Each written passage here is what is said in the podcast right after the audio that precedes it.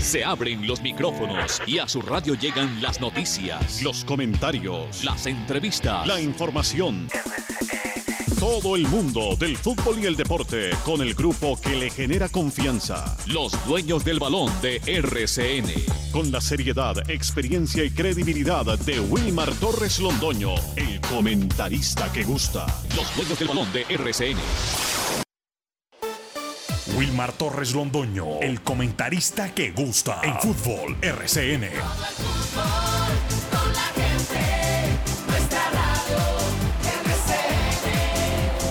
Fútbol RCN.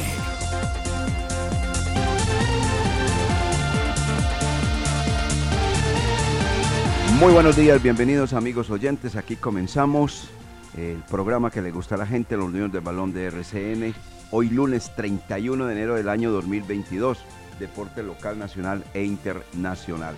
Todo lo relacionado con lo que acontece en eh, los eh, diferentes escenarios de eh, el país y el mundo, ¿no? Lógicamente. hoy es el último día del primer mes del año 2022. Bueno, deporte local, nacional, internacional con los dueños del balón de RCN, presentado por Jorge William Sánchez Gallego, Cristian Hernández, eh, iba a decir yo Cristian, con Lucas Salomón Osorio, eh, lo mismo que Carlos Emilio Aguirre, está también desde luego en esta información, como la tuvo en el partido del día sábado, eh, Carlos Eduardo Río López, que hace parte exactamente de nuestro grupo El Narrador, Felipe Serna Tancur, don Fabián Giraldo Trejos, y ahora tenemos también a un hombre que quería mencionarlo, que va a estar más adelante acá con nosotros, exactamente, que entregará la información correspondiente a las, eh, los entrenamientos, novedades y todo lo que tiene que ver con el cuadro 11 Carlas, Luis el Inquieto Henao Montoya, que lo vamos a tener también acá en los dueños del balón de RCN. Don Lucas Salomón Osorio, muy buenos días, bienvenido. ¿Cómo le va a usted? ¿Cómo está? Y ese partido 5 horas 24 minutos. ¡Uf! ¡Uf! Grande ese partido. Un partido de esos emocionantes para la gente que obviamente le gusta el tenis. A nosotros también nos gusta el tenis, no va a creer que no. Eso es una cosa muy llamativa, muy buena. Ese gran slam ganado por un hombre que, de acuerdo a lo que se menciona, ya tiene una fortuna de 125 millones de dólares. 5, 125 millones de dólares. ¿Sí o no? Don Lucas Salomón Osorio, ¿cómo le va? ¿Cómo está usted?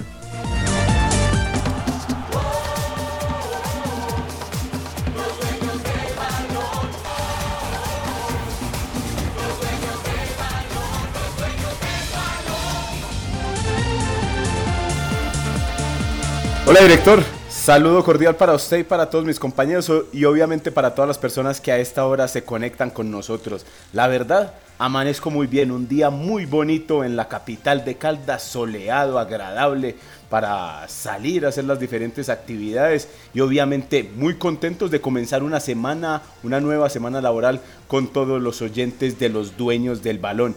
Y usted se refería a Rafael Nadal, el tenista español que se consagró en el Australian Open por segunda vez en su carrera.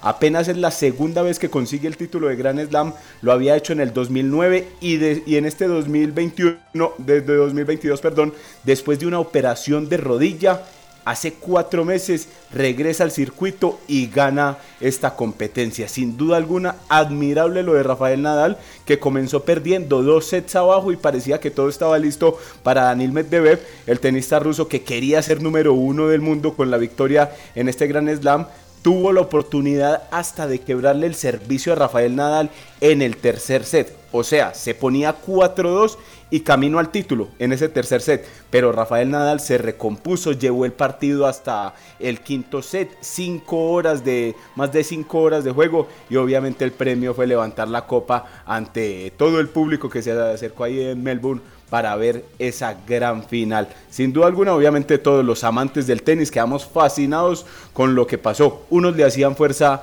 a Daniel Medvedev, otros le, en mi caso le hacíamos fuerza a Rafael Nadal, que ya consiguió 21 títulos de Grand Slam y es el primer hombre en la era abierta en hacerlo. Detrás de él, Roger Federer, también uno de los mejores de la historia, si no el mejor, tiene 20 y Novak Djokovic que seguramente va a tener más posibilidades de agrandar este número.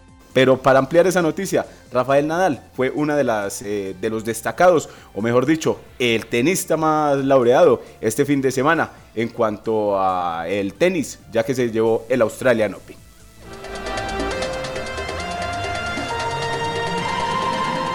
Ya son 125 millones de dólares que tiene ese hombre en fortuna, ganando, trabajándolo como tiene que, porque si lo trabajas que 5 horas 24 minutos. Eh, María extenso con toda la calidad, este Rafael Nadal. Bueno, don eh, Jorge William Sánchez Gallego ya está conectado también con los dueños de balón de RCN.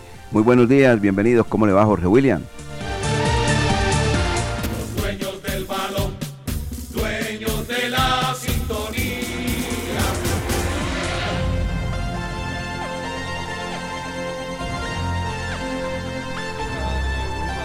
cordial, muy buenos días, muy buenos días, buenos días, buenos días. Iniciando semana, aquí estamos felices de compartir con ustedes, deseándoles lo mejor a todos, a todos los que están pendientes de nuestro espacio, los dueños del balón.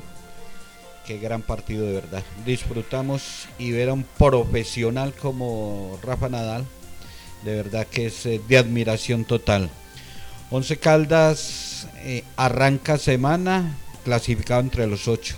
Permanece ahí, séptimo lugar en la tabla de posiciones. Tan buen hombre ver el equipo por allá en la parte alta. Iron del Valle puede ser novedad el viernes, según lo dice el técnico Diego Corredor. Y con números perfectos, clasificó la selección Caldas de fútbol categoría sub-13 en el eh, zonal que se realizó en Manizales. Gran desempeño, 12 de 12, consiguió el equipo que dirige don Julio César Ocampo. 8 de la mañana con 10 minutos. Eh, hablemos de una vez de la jornada del fútbol profesional colombiano, la tercera fecha, donde se han anotado un total hasta el momento de 21 goles a falta de dos compromisos que se jugarán hoy, uno a las 6 de la tarde entre Pasto y Jaguares y otro a las 8 y 5 entre el cuadro Deportes Tolima y el conjunto Unión Magdalena. Algunos detalles, algunos datos de la parte estadística que entregamos en los dueños del balón de RCN, Jorge William y Lucas. Entonces, hasta el momento, de verdad, muchas anotaciones. 21 en total y faltan todavía dos partidos por jugarse. Sí, señor, una jornada que ha dejado resultados importantes, eh, buen número de anotaciones, buenos partidos se observaron también. Para destacar eh, el triplete de Leonardo Castro, por primera vez como profesional marca tres goles en un partido.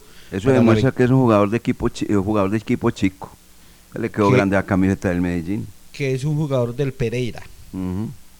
Del Pereira. En el Pereira le rinde, le va muy bien en el cuadro Matecaña. Y ahí está arrancando y es el goleador del fútbol colombiano con cuatro anotaciones, Leonardo Castro. Y el campeón, nada que al abuelo director. Mm. Deportivo Cali, mm. eh, cero puntico y de, de, líder y de campeón, miramos la tabla de posiciones y hoy está en la casilla número 20. Así los resultados, sí, los resultados hasta este momento son los siguientes, rápidamente. Cortuluá 1, Santa Fe 1. Río Negro Águilas 1, 11 Caldas 1. Junior ganó por la mínima antequidad, uno un gol por cero. Millonarios no pudo en su estreno en el Campín y perdió 2-0 contra Nacional con el regreso de Giovanni Moreno al equipo verdolaga. Patriotas no pudo ante Deportivo Pereira y cayó 2 por 3 en su casa. El Medellín con la figura de Luciano Pons ganó 2 por 0 doblete de este jugador argentino tras dos buenas asistencias de Felipe Pardo. 2-0 le ganó el Medellín al Deportivo Cali el América de Cali tres goles por cero ante el Atlético Bucaramanga, figura Carlos Sierra con dos goles y una asistencia y el partido que cerró la jornada de ayer fue Alianza Petrolera 2, Envigado 2. Para hoy hay dos compromisos, Pasto Jaguares 6 de la tarde y Tolima Unión Magdalena a las 8 y 5. Ahí se completará la tercera fecha del fútbol profesional colombiano.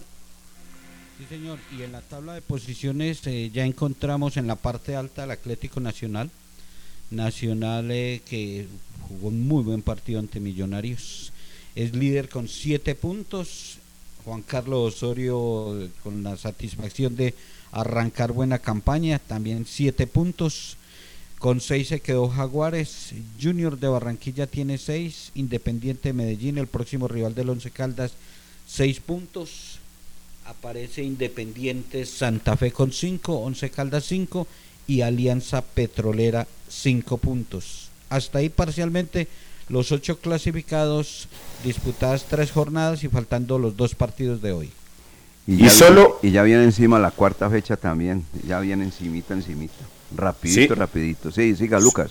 Sí, solo un día de descanso tiene el fútbol profesional colombiano porque hoy hay competencia y el miércoles ya comienza la fecha 4 desde las 2 de la tarde de compromisos. Vea, Bucaramanga, Alianza Petrolera a las 2. Envigado luego recibe a Millonarios desde las 4 y 5 de la tarde. Deportivo Cali para ganar sus primeros puntos del campeonato ante Deportivo Pereira. Y el Santa Fe Junior se jugará también a las 8 y 15 de la noche. Estos cuatro partidos para el día miércoles. Una agenda muy agitada la que está llevando el fútbol profesional colombiano para hablar solo de los primeros cuatro partidos de la jornada que se tendrá ya en algunas horas, en algunos días eh, en nuestro país. Porque Rafael Dudamel no aguanta otra derrota. Yo no creo, pues, que ya lleva tres. Y una cuarta le pasaría lo que le sucedió en eh, Universidad de Chile. Lo sacaron por malos resultados. Y vino a Colombia y fue campeón. Lo que es el fútbol, ¿no? Lo que es el Sí, fútbol. sí, sí, pero falta ver, eh, es que eso es lo que se tiene que evaluar, el título alcanzado eh, no fue trabajo de él de dos meses. No, señor.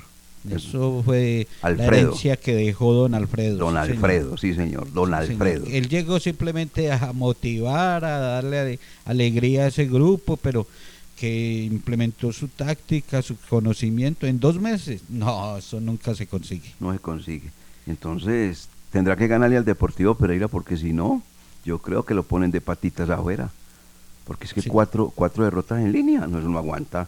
Y un campeón tampoco, porque es que prácticamente está entregando el, el cu- 40% del campeonato para una clasificación. Entonces, eso lo estaría mirando seguramente la gente del Deportivo Cali. Bueno, vámonos a estos mensajes y entremos a analizar eh, mm, también el partido del cuadro Once Caldas frente al conjunto eh, la eh, frente al conjunto de Águilas de Río Negro y algo que sucedió allá que ya lo va a comentar también acá Jorge William Sánchez Gallego como siempre el señor Salazar con problemas malucos allá. Bueno, vamos a mensajes más bien. Estos son los dueños del balón. Mientras tanto, en el laboratorio de Codere, Pibe, ¿qué es esa luz verde? ¿Qué haces? Creando el mejor bono de bienvenida, Codere, de todos los tiempos. Regístrate en codere.com.co y te devolvemos el 100% de tu primer depósito, hasta 100 mil pesos. Hasta 100 mil pesos, papayita. Codere, que te pone a ganar. Regístrate en Codere y ya verás. En Codere, te registras rápido, deposita fácil y gana seguro. Codere, con el pibe siempre arriba. Autoriza con juegos. ¿Necesita realizar el trámite de disponibilidad del servicio de energía en check? Lo puedes hacer a través de nuestras líneas telefónicas, numeral 415 o 018 91 24 32, opción 3, trámite de servicios nuevos. Recuerda que no tienes que ir a nuestra oficina, lo puedes hacer desde tu casa. Check, Grupo EPM. Se terminó su contrato de trabajo verbal o escrito y le quedaron adeudando salarios, prestaciones o aportes a la seguridad social. Para esto y mucho más, Marín Mejía Abogados es la solución. Consulta gratis. Edificio Plaza Centro, oficina 707. Llámenos al 606-880-1300, 606-880-1300 o el 310-517-7440. La temporal Contactamos AS requiere para importantes empresas del sector manufacturero, operarios de producción con conocimiento y manejo de máquinas troqueladoras, máquinas inyectoras, pintura electrostática y manejo de montacargas. Los interesados deben tener disponibilidad de tiempo para trabajar en turnos rotativos. Pueden comunicarse al teléfono 881-1855 extensión 107, enviar su hoja de vida al correo electrónico selección 3 arroba contactamosas.com o llevarla en físico al edificio Torres Panorama Oficina 201. La pandemia no se ha ido, los contagios aumentan de manera exponencial y el riesgo es latente. Por eso, en Industrias El Reflejo, no bajamos la guardia en la producción y distribución de los elementos de bioseguridad que nos protegen del virus. Somos líderes en limpieza y desinfección. Pedidos 874-2009, www.industriaselreflejo.com. Limpieza y calidad que brillan. Precios especiales para distribuidores.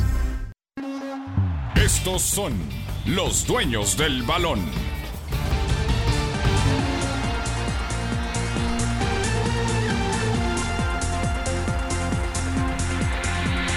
Bueno, eh, lo de Luis Díaz le deja al Junior de Barranquilla unas ganancias muy grandes, eh, donde seguramente se recupera y se refresca el equipo barranquillero luego de tantas contrataciones que tuvo para este año. Eso es lo que tiene, termina siendo noticia. ¿Qué beneficios económicos recibe Luis Díaz, eh, Lucas Salomón Osorio por el paso al Liverpool de El Guajiro? ¿Ah? Se fue, se fue Lucas. Bueno, no está. Jorge William, tampoco. Parece que hubo fallas allí. Eh, estaba revisando una cosa de lo de Luis Díaz, pues son 45 millones de euros eh, no es la transferencia más alta que ha tenido el fútbol colombiano, porque ustedes recuerdan que una de las altas es la de James Rodríguez, cuando estaba en el Mónaco, hizo un mundial supremamente interesante, salió goleador del mismo, hizo un golazo frente al equipo uruguayo, y eso lo valorizó. 75 millones de euros le costó al Real Madrid el paso del señor James Rodríguez a, a ser parte de la plantilla del equipo merengue del fútbol español. Y como en su debido momento se publicó la cifra de 75 millones de euros, entonces el equipo Real Madrid acordó con el Mónaco tres pagos. En el 2014, 25 millones de euros. En el 2015, otros 25 millones de euros. En el 2016 lo terminó de pagar con 25 millones de euros. Ahí está, más otras arandelas que tenía ese negocio. Y después, como baja notablemente el rendimiento del jugador, eh, lo pasan al Everton eh, se habla de una cifra inferior a 25 millones y después termina eh, en el fútbol donde actualmente está, en el fútbol árabe, que, donde apenas dieron 8 millones. ¿Cómo se ha desvalorizado este jugador, hombre? James Rodríguez, se ha desvalorizado una barbaridad. Comenzó con 75 millones de euros y ahora lo pagaron en 8 millones de, de euros. Y ahora está el caso, pues entonces, de este muchacho Luis Díaz, que fue noticia el día sábado y domingo respecto a su paso a un equipo muy potente, a un equipo acostumbrado a ganar grandes, grandes eventos internacionales, no solamente lo de la Premier League, sino la Champions League, como es el Liverpool. Dios quiera que le vaya muy bien al jugador Guajiro. Ya está mi Director. Ahora, ahora sí, a ver. Sí, aquí ya le tengo eh, los datos de Luis Díaz. El equipo dirigido por Juan Cruz Real actualmente vendió a Luis Díaz, perdón, en el 2019 por 7 millones de euros y ahora espera recibir alrededor de 8 millones tras el negocio entre ingleses y portugueses al tener todavía el 20% del pase del jugador. Si cumple los objetivos, si cumple eh, todo lo eh, escatimado, todo lo firmado en el contrato, podría recibir 4 millones de euros adicionales el club barranquillero, dependiendo obviamente de lo que haga Luis Díaz en su paso por el Liverpool, que va a lucir la camiseta 23, pero de entrada va a recibir alrededor de 8 millones de euros este negocio entre el Liverpool y el Porto de Portugal. Ahí tiene con qué pagarle entonces a, a Borja, a Uribe y a todos los que llegó, ¿no? No tiene ningún problema porque es que ahí está hablando usted de euros, ni siquiera de dólares, sino de euros. Sí, con ese dinero eh, el club de el club barranquillero eh, si tenía algún problema, alguna eh, culebrita por ahí como se dice popularmente, ahí no tiene no tiene ningún problema, pero pero sí vea que cuando los negocios se hacen bien se tiene que esperar hasta hasta el momento indicado. Eso hizo Junior, lo vendió al fútbol de Portugal y ya este esta escala que, que hace Luis Díaz rumbo a la Premier League es sin duda alguna algo de, de lo mejor que ha tenido el fútbol profesional colombiano, porque usted manifestaba lo de James, pero James se, se cayó en su rendimiento y vea que ya ha jugado en el fútbol de Qatar. Ojalá que a Luis Díaz sí le vaya muy bien. Ahí hay jugadores también como eh, en el Tottenham y Jerry Mina, pero jugadores ofensivos, caso de Luis Díaz y de James. Al Rayan pagó es que 8 millones de euros nada más por el jugador James Rodríguez. Nada más digo yo, ¿no? Una cifra pues muy importante, pero no pagó nada más. Y lo del Junior es algo especial, es gente que sabe estudiar las cosas. Hombre, yo creo que cuando ellos comenzaron a armar a Junior de Barranquilla, versión 2022, que Borja, que Uribe, que eh, Giraldo, que todos los que llegó, llevó, ah, ese, negocio lo tenían muy adelantado, ellos sabían que iban a recibir una plata muy grande. Eso no es solamente por la parte política, no, ya sabían que de dónde venía un dinero bastante interesante, grande para ellos, y de esa manera cumplirle a los jugadores que acaba de contratar el cuadro Junior de Barranquilla. Y seguramente, director, eh, eh, en próximos negocios sí hay, y debe de haber también un porcentaje, porque siempre Sí, claro. se, se va alargando esa cadena. Sí, Mire que cada, cada que hay negociaciones con James Rodríguez, Envigado tiene un porcentaje. Eso es cierto, completamente cierto. Y algo del- de, de- de los derechos federativos de ese jugador Luis Díaz todavía le deben de pertenecer al Junior de Barranquilla. Tenga la plena seguridad. Por ese lado es. Entonces ellos, eh, ellos saben, los char saben cómo trabajan. Sí, ellos sí, no van a perder que- plata. Ellos no pierden plata, nunca. Y hay que recordar que este jugador salió de un campeonato nacional indígena. ¿Cómo le parece? Ojalá le vaya muy bien, no se va a marear, ¿cierto? Porque es que hay jugadores de Colombia, y se han visto, que se meten unas mareadas de Padre y Señor mío. Y bajan notablemente su nivel y no son los mismos. Bueno, el único que uno siempre destacó fue a Faustino Asprilla, ¿no? Nunca se mareó. Siempre fue un jugador de categoría, pero su disciplina no le ayudó, infortunadamente. Esa es la verdad. Bien, compañeros, hablemos del partido entonces del cuadro 11 Caldas frente al conjunto eh, Águilas de Río Negro. A ver, eh, estaba consultando con los árbitros y no solamente por los lados de Felipe, nuestro analista arbitral, sino por los lados de otros árbitros. Y a mí me quedó mucho la duda del gol que marcó el cuadro eh, Águilas de Río Negro con Johnny Blanco. Y varios de estas personas que tienen uno de sus amigos me comentan que ese, el- ese gol es ilegítimo, que ese gol no es válido. Y yo sigo sosteniendo que sí, que, eso no es- que ese gol no es válido. Bueno, bueno, ya se dio, ya no hay nada que hacer, ya está listo. Pero es que vamos a ese, tema, que el señor José Fernando Salazar, que es el presidente del cuadro Águilas de Río Negro, Dígale solo José Fernando Salazar. bueno señor, Ese, ese que El- le antepone usted. el señor no, le no, no, no grande, aguanta. queda muy grande. Bueno, José Fernando Salazar, que es el presidente del cuadro Águilas de Río Negro, presentó otro acto bochornoso. Oiga, cada que va el Once Caldas hay algo. Claro que no solamente es con el Once. La mayoría de las veces hay pataletas de este señor. Cuéntenos, Jorge William.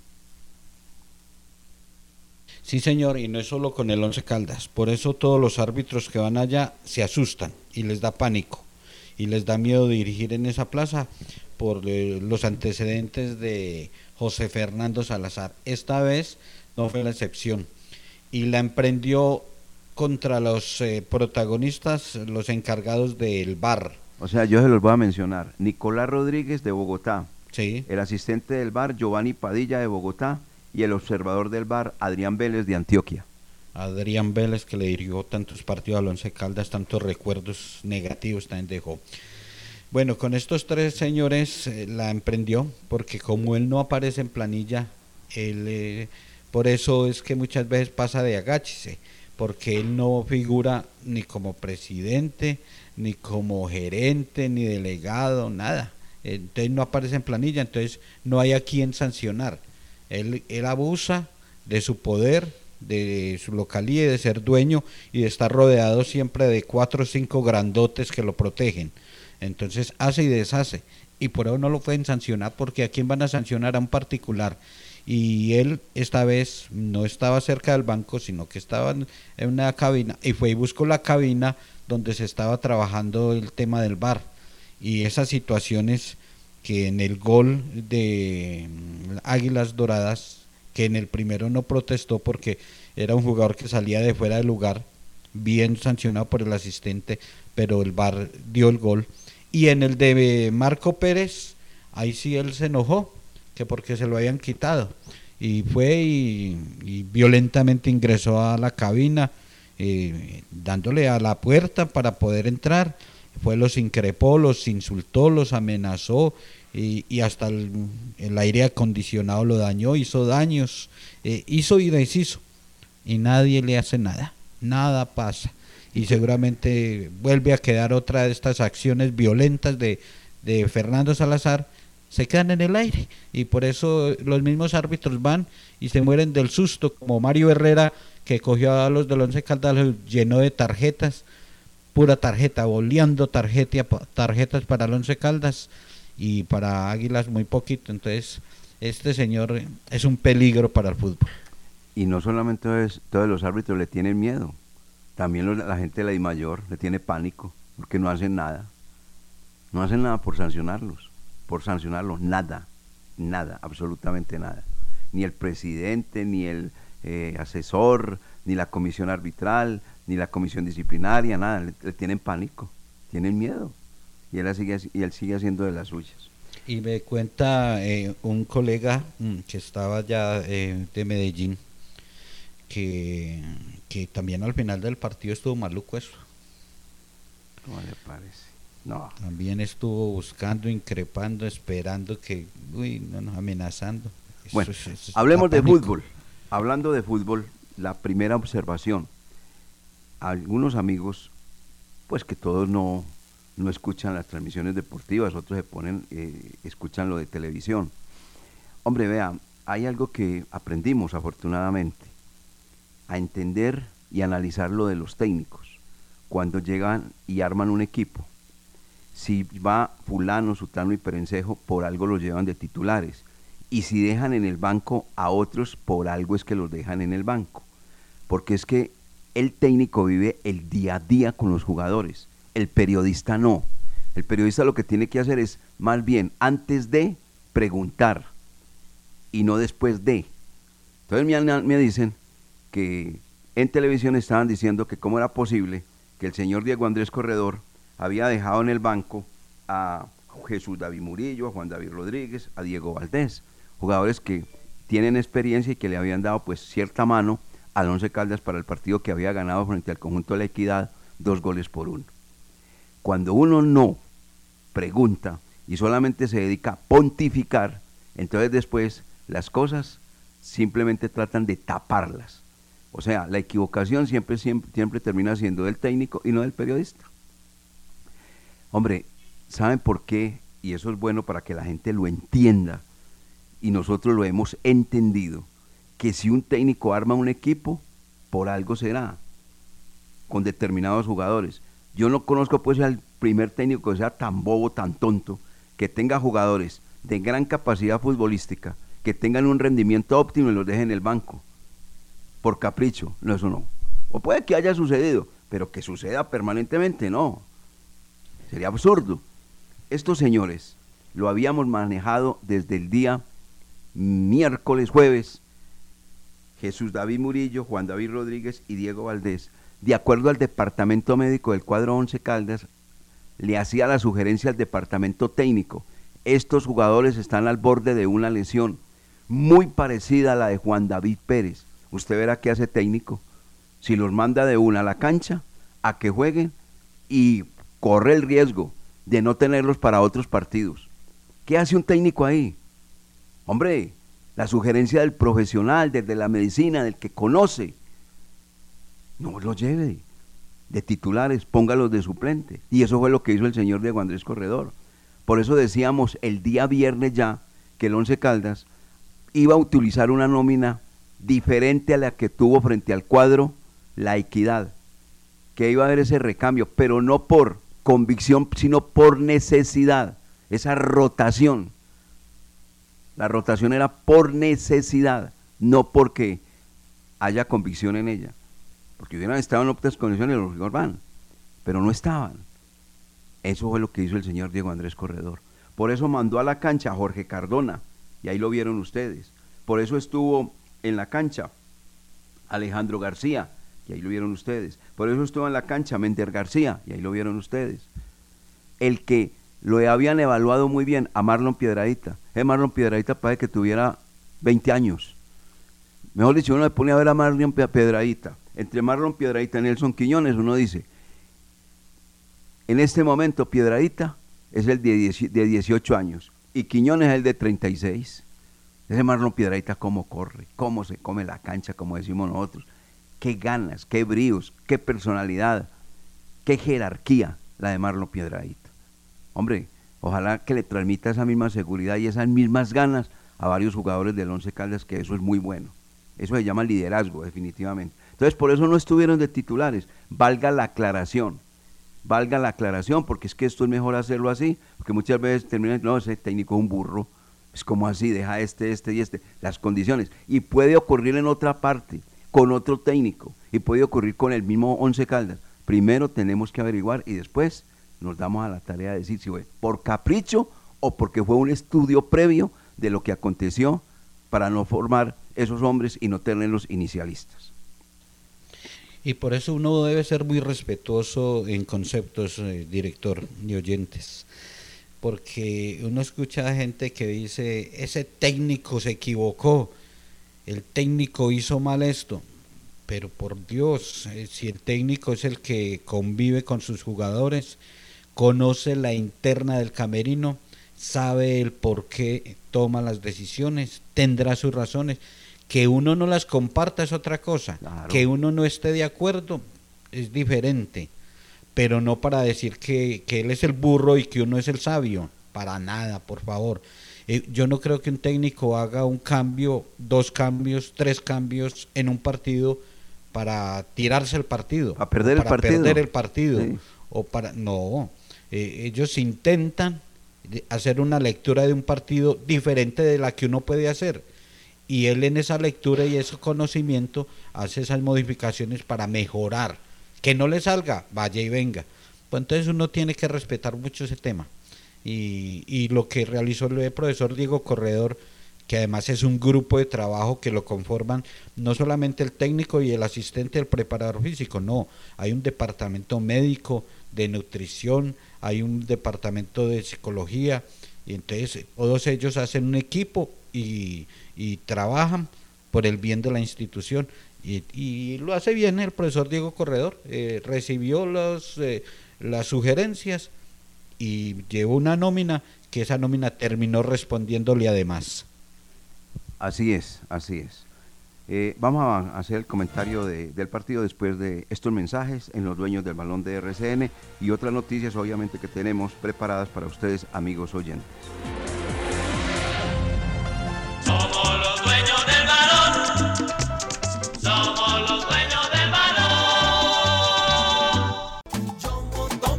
Hola a todos, soy Chucho Ospina, candidato a la Cámara por Caldas, Centro Democrático número 103. Fui alcalde y concejal del municipio de Pensilvania. Hemos tenido grandes logros en lo educativo, en generación de empleo, en el agro, en vías. Queremos seguir trabajando por Caldas y por eso los invitamos a que nos acompañen votando Centro Democrático 103 a la Cámara y Centro Democrático número 6 al Senado, para que hagamos de nuestro departamento un departamento más grande, renovándolo desde el corazón. Desde el corazón. Marca Centro Democrático y el número 103. Chucho Ospina, representante a la Cámara por Caldas. Publicidad política pagada. El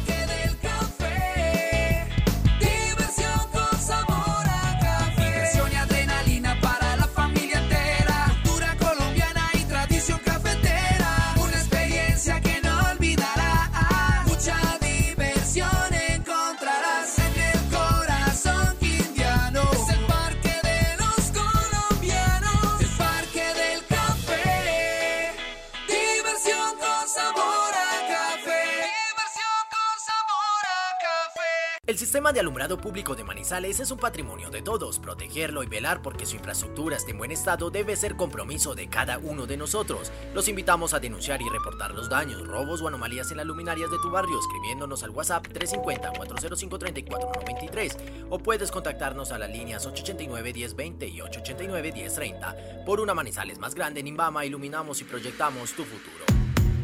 Héctor Giraldo, el hombre que el pueblo quiere.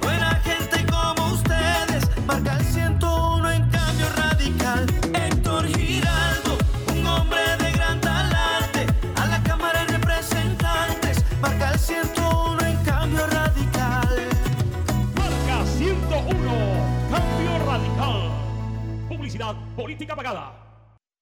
Ser incondicional es darlo todo por el bienestar de un país y su gente. es generar 33 mil nuevos empleos gracias a los más de 46 mil contratos suscritos por el grupo EPM en 2020. Ser incondicional es estar siempre. Somos Grupo EPM. Vigilado Superservicios. Rigurosos, incluyentes y comprometidos con nuestros municipios. Así llegamos los diputados este 2022, porque somos la Asamblea de Caldas, naturalmente cercanos. Síguenos en nuestras redes sociales como Asamblea de Caldas y súmate a la transformación de lo público. Mauricio Londoño Jaramillo, presidente.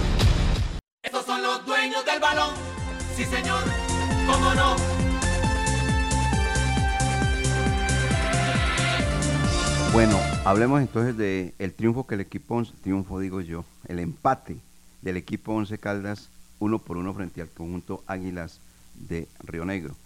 Antes un dato estadístico que entrega eh, Álvaro Incapié Castrillón. Eh, dice lo siguiente, eh, el invicto de los siete, fechas. El Once Caldas en el año 2018 tuvo un invicto de ocho fechas con Boder. En el año 2015, eh, Javier Luis Torrente, en la primera serie, o sea, en el primer tramo del campeonato, 2015, tuvo un invicto de nueve fechas. Y en el 2015, pero en el segundo semestre, ya estaba Flavio Torres, siete fechas. Y ahora las tiene el señor Diego Andrés Corredor, cuatro del año anterior y tres de este año 2022, ya son siete fechas. La verdad es que el partido que jugó el equipo Once Caldas frente a este conjunto Águilas de Río Negro, uno creía, y seguramente mucha gente y hasta el propio Leonel Álvarez, que el Once Caldas iba a plantear un partido defensivo, luego de un muy buen resultado obtenido en Bogotá frente al conjunto La Equidad. Pero no, al contrario, el Once Caldas salió a atacar a este cuadro Águilas de Río Negro, lo desconectó y el equipo manizaleño trabajó el partido la mayor parte de los primeros 45 minutos en el campo del conjunto Águilas de Río Negro. Se vio un equipo ofensivo, se vio un equipo con vocación de ataque y un equipo con posibilidades de ganar ese partido, de ser el dueño del partido, como efectivamente sucedió en el primer tiempo, porque al cierre del primer episodio, el equipo Once Caldas marca un gol con este muchacho Danovi Quiñones a la salida de un tiro de esquina cobrada por Marlon Piedradita al segundo palo, se levantó por encima de la humanidad de Jan Pestaña, el 24, central del cuadro de Águilas de Río Negro, y clavó la pelota en el fondo de la red. Danovi Quiñones, tengo entendido, es el segundo gol que hace como profesional, el tumaqueño. Danovi Segundo. Sí, señor. ¿Cierto? El primero lo había anotado el año anterior y este es el segundo con el equipo blanco. Dos goles en su carrera como profesional Danovi. ¿Y a quién le marcó gol Danovi? A, a Santa Fe pudo ser, si no estoy mal. Creo, Creo pero que ya le Envigado. verifico el dato. Ah, Envigado. Ah, fue Envigado. Sí, fue sobre el final del campeonato. Pero tenía la Sí. duda si era Santa Fe o Envigado. Ah, A, Env- a- a Envigado fue el que le marcó. Qué bueno, entonces le, le- le cae muy bien la tierra antioqueña a Danovi, ¿no? Sí, va Sí, ahí, ahí. es- ahí está. Y, un- buen y un, jugador. y un buen, muy buen gol. No, claro, Cabezazo certero, se levantó bien y, puso a, a festejar a todos sus compañeros. Y recuerde que le estábamos hablando a nuestros oyentes que ese jugador eh, era uno de los hombres baluartes que tenía el profesor Diego Andrés Corredor a la hora de cobrar tiros eh, de esquina, porque se levantaba muy bien, medía tiempo, distancia. Es más, antes del gol ya había metido un cabezazo, lo que pasa es que la tomó muy mal y el balón se le elevó, pasó por encima del horizontal, pero en la segunda sí la bajó, en la segunda acción, y la verdad que estuvo bien, estuvo bien, bien, de parte del cuadro, eh, de parte de- del cuadro Once Caldas con este muchacho Danovi, Danovi Quiñones. Un primer tiempo interesante, bueno, con buena marca, buena presión, eh, ganándole al conjunto eh, Águilas eh, de Río Negro todo, porque inclusive desconectaron completamente al creativo de ellos, a Cristian Marrugo. Comenzó jugando bien Felipe Jaramillo y también se diluyó el volante de marca de este cuadro antioqueño. Cristian Marrugo no se notó, lo único que hizo, se notó, pero cuando se puso a, alegar con el árbitro. Alegó y alegó y alegó, y eso, eso fue lo que hizo futbolísticamente. De pronto vino a levantar un poquito cuando el Once Caldas en el segundo tiempo se quedó con 10 hombres ante la salida de Fainer Torijano. Ahí el equipo se resintió. Terminó jugando un equipo muy joven en el fondo y la juventud lleva a, nerviosismo, a imprecisión, a, no tener obviamente esa madurez. Entonces te- terminó el equipo Once Caldas jugando con Brian Córdoba, joven que lo hizo bien, porque jugó bien como central. Eh, el ingreso del jugador Sebastián Palma. Yo sí me voy a detener en una cosa, Jorge William y Lucas. A mí me parece que el jugador que va a salir muy rápido por encima de todos estos que ya conocemos de la cantera del Once Caldas es Jorge Cardona. Es que el jugador no solamente debe tener, debe tener condiciones futbolísticas, sino algo importantísimo, personalidad. Y a ese muchacho le sobra la personalidad. Jorge Cardona. No se amilana frente a nada. Y no es sino verlo. El técnico requiere de sus servicios. Lo pone frente a Independiente Santa Fe y Deportivo La Cali como lateral izquierdo y rinde. Lo ponen como central en la era de Boder y rinde. Lo ponen como volante de marca y rinde. Lo ponen como lateral derecho y rinde. Calladito. Es de esos jugadores que usted, para la retina del aficionado, no es centelleante, pero para el técnico es extraordinario. Jugador polifuncional. Tiene un carácter, tiene una personalidad ese muchacho envidiable. Yo lo veo así. Ese jugador va a salir muy rápido, porque Sí, es por es lo que tiene, por lo que tiene, por lo que posee. Jugador que no se arruga absolutamente para nada y no se intimida frente a la posición que le coloque la obligación el técnico. ¿Estamos de acuerdo, compañeros? Estamos totalmente de acuerdo y, y regáleme, le vamos a quitar eh, dos minuticos a Jorge. De una vez, eh, Jorge, buenos días, bienvenido. Y, y qué bueno esa oportunidad. Y estaba hablando el director de, de que usted está despuntando y le está cumpliendo al técnico en la posición que lo coloque. Jorge, ¿cómo ha estado?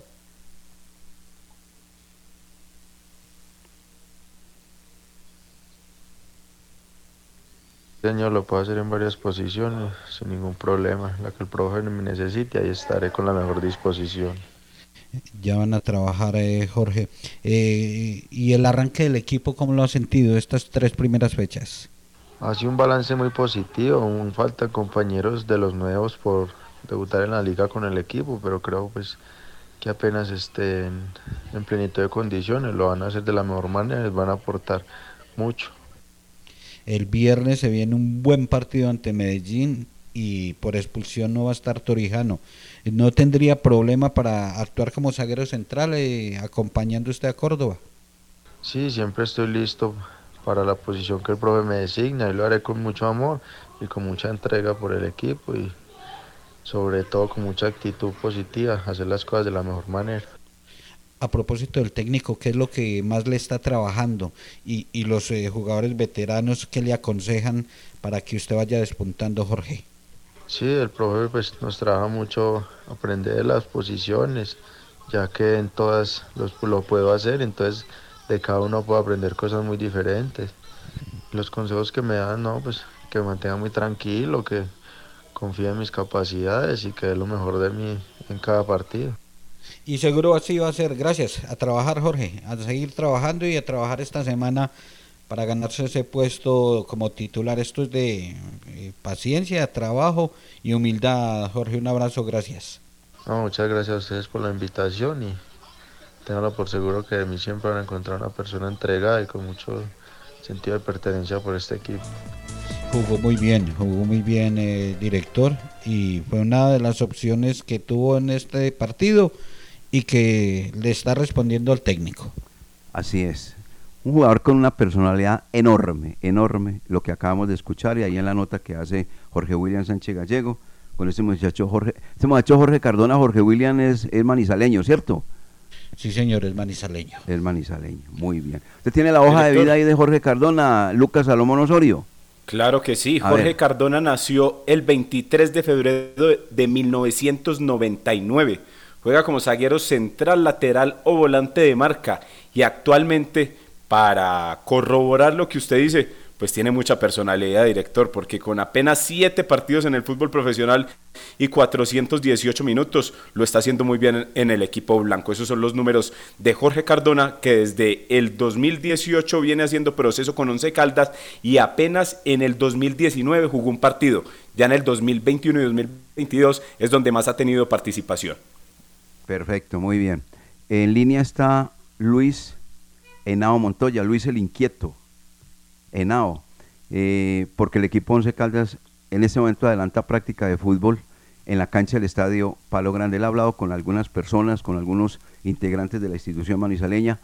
Luis, muy buenos días, bienvenido a los niños del balón de RCN. Cuéntenos, ¿qué ha pasado con el trabajo del Once Caldas en el día de hoy y con quién ha dialogado usted? Luis, bienvenido. Eh, buenos días, Wilmar. Eh, Un saludo para Lucas, para, para José William y para los que nos escuchan en este momento. Eh, bueno, el equipo, eh, los arqueros eh, son los primeros que empezaron a hacer los trabajos acá de, calentamiento, están ahí con el preparador físico eh, Federico Gutiérrez. Y eh, ahorita estaba aquí sobre la pista atlética y hablé con el técnico corredor, el cual me manifestó que ya la documentación de Iron del Valle ya está, ya está lista y podría tener su debut contra el Independiente de Medellín. Sobre Alejandro Barbaro, me dice que eh, todavía no está, que en ese, eh, en ese, en ese trabajo está de, de arreglar la documentación porque es que el tema es de visa de trabajo, el tema es de visa de trabajo, la cual no ha podido eh, renovar, entonces por esa razón pues no puede ser utilizado, a pesar de que ya está inscrito en el cómic.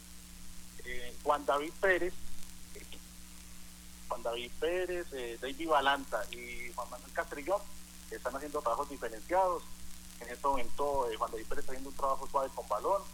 Eh, le pregunté al jugador si podría estar para esta semana y me dijo que me hizo caras de que sí, como que no. Y hablando con el médico me dice que el miércoles le van a hacer unas pruebas de esfuerzo para ver si, si, si le alcanza para estar contra el Independiente de Medellín, pero la verdad es que eh, no creo, no creo que le alcance pues, por lo, por, por lo manifestado.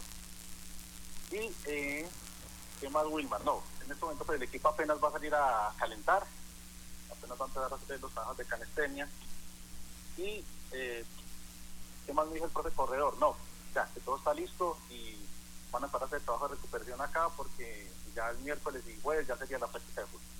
Muy bien, entonces el resumen que tenemos de este informe que nos presenta usted, Luis, es el siguiente. Primero, Juan David Pérez no le alcanza para jugar el partido frente al cuadro Deportivo Independiente Medellín. Eso lo alertábamos. Jugadores veteranos con nuevos problemas musculares y demás, no es fácil recuperarlos. Dos, el caso de Iron del Valle, si el técnico y su físico y demás le responden, entonces sería de la partida frente al Deportivo Independiente Medellín y haría su debut frente al Rojo de la capital de la montaña, que ayer superó 2 por 0 al cuadro Deportivo Cali. Y lo tercero, el caso de Bárbaro. Ya voy a explicar otra cosita de Bárbaro. La documentación no está en regla y por ende el jugador no está habilitado para jugar con el Blanco Blanco de Colombia. Ese es el resumen que se tiene hoy del trabajo del equipo Albo, ¿cierto, Luis? Sí, Wilmar. Y pues eh, David Balanta sigue haciendo los trabajos de recuperación pues, de, de lo sucedido en agosto, que se fue el ligamento cruzado, al igual que Juan Manuel Castellón. Este semestre no estaría. Eh, si el equipo, si, si los directivos que deciden renovarlo, podría estar para el segundo semestre. Y el tema de Juan Manuel Castellón está lo mismo, es un jugador que, que, que tenía muy buena proyección con Boder, con el profe Lara, pues lastimosamente pues, eh, tuvo esa, esa delicada lesión. Buen día, Luis, el inquieto Henao, que esté muy bien, muy amable. Listo, Wilmar, estaremos aquí pendientes de la práctica. Muchas gracias. Ahí está el informe del equipo 11 Caldas. 8.52, estos mensajes y seguimos. Los dueños del balón con todos los deportes. Los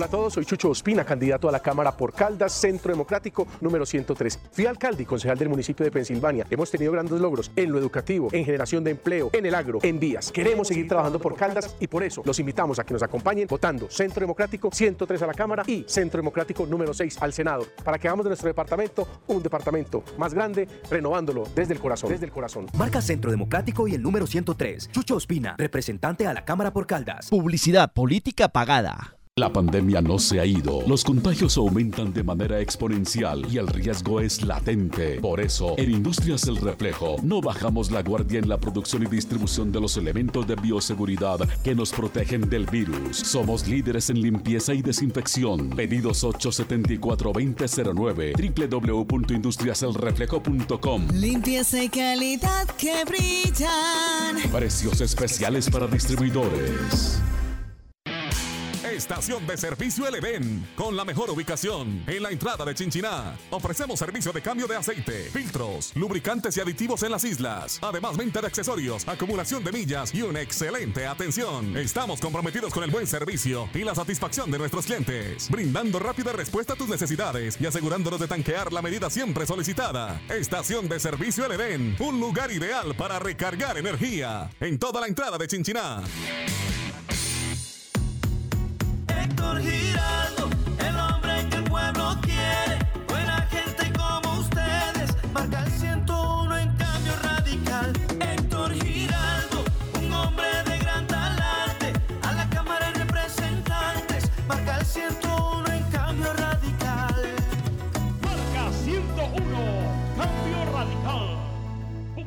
Política pagada.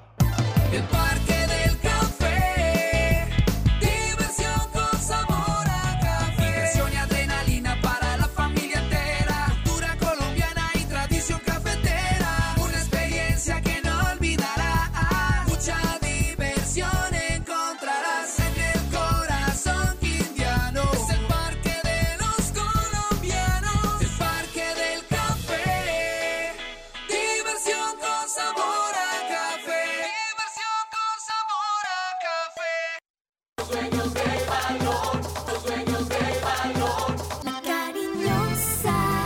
Antena 2.